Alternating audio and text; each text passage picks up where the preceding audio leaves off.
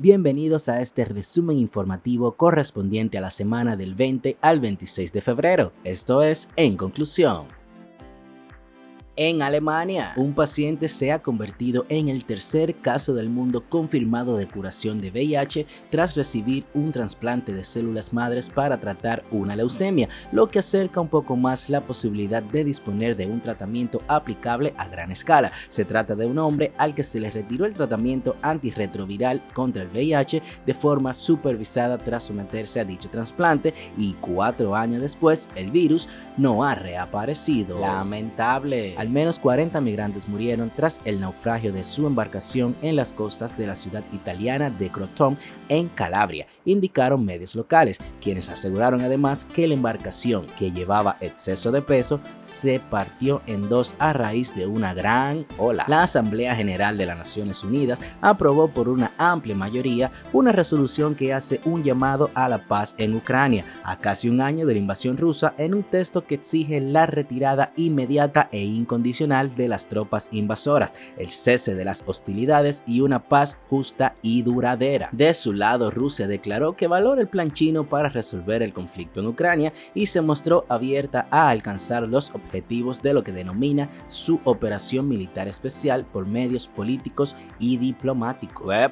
Investigadores del MIT desarrollaron un corazón impreso en 3D que funciona como uno real, lo que podría tener un gran impacto en la personalizada. El corazón impreso es una réplica precisa del corazón del paciente y está hecho de una carcasa suave y flexible. La técnica utilizada por los investigadores comienza con la conversión de imágenes médicas del corazón del paciente en un modelo tridimensional en la computadora que luego se imprime en 3D con una tinta a base de polímero. Oh, un objeto sexual con forma fálica de casi 2000 años de antigüedad podría haber sido utilizado como herramienta sexual por los antiguos romanos de Gran Bretaña, según un nuevo estudio. El artefacto fue hallado en 1992 en una zanja del fuerte romano cerca del muro de Adriano. Los investigadores registraron inicialmente el objeto como un zurcidor, pero esta identificación errónea se debió a que la herramienta se encontró junto con decenas de zapatos y accesorios de vestir. Sin embargo, embargo, los investigadores han reinterpretado el artefacto como un falo sin cuerpo y examinándolo de cerca han embozado algunas de sus posibles funciones más probables. En República Dominicana, esta semana se volvió viral la noticia de que para el 2025 los dominicanos podrían viajar a Europa sin la necesidad de la visa. Sin embargo, dicha noticia fue rápidamente desmentida por la cónsul europea en el país, asegurando que eso no será posible o al menos no por el momento. Las autoridades dominicanas informaron que oficialmente en el exterior residen cerca de 3 millones de dominicanos y en consonancia con esta noticia, según encuestadora internacional, al menos el 46% de los dominicanos tiene intención de emigrar fuera del país. Y pregunto yo, ¿Eres tú parte de ese porcentaje? Un proyecto de ley sometido por el Senado permitiría autorizar de forma extraordinaria y por una única ocasión a los afiliados a las administradoras de fondos de pensiones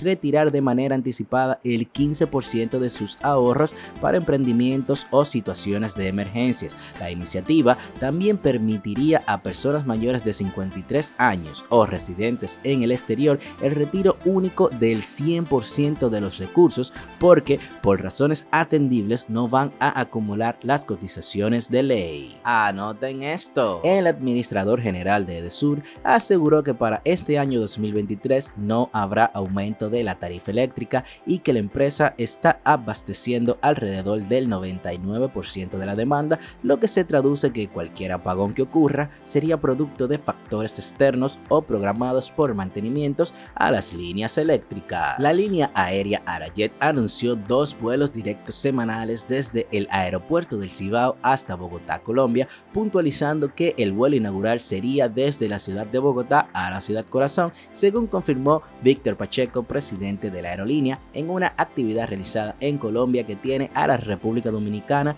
como país invitado de honor. Sin embargo, en ese mismo tenor, la aerolínea Air France informó a las agencias de viajes sobre la cancelación de la programación de sus viajes a la República Dominicana a partir del próximo 25 de marzo. En ese sentido, a raíz de dichas cancelaciones, operadores locales ya comienzan a observar gran disminución de reservas para mayo, junio y julio, al igual que en diferentes hoteles. Bueno.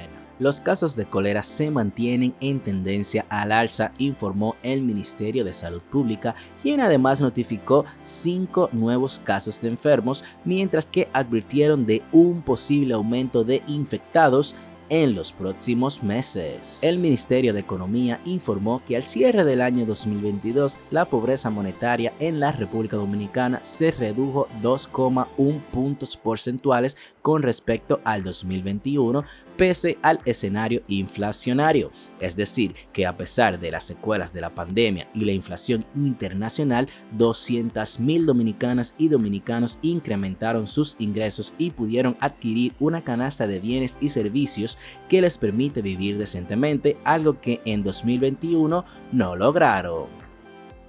De esta manera finalizamos esta emisión recordándoles que ya pueden seguirnos en las redes sociales y que mañana, 27 de febrero, tendremos un resumen especial con los puntos más destacados de la rendición de cuenta del presidente Luis Abinader.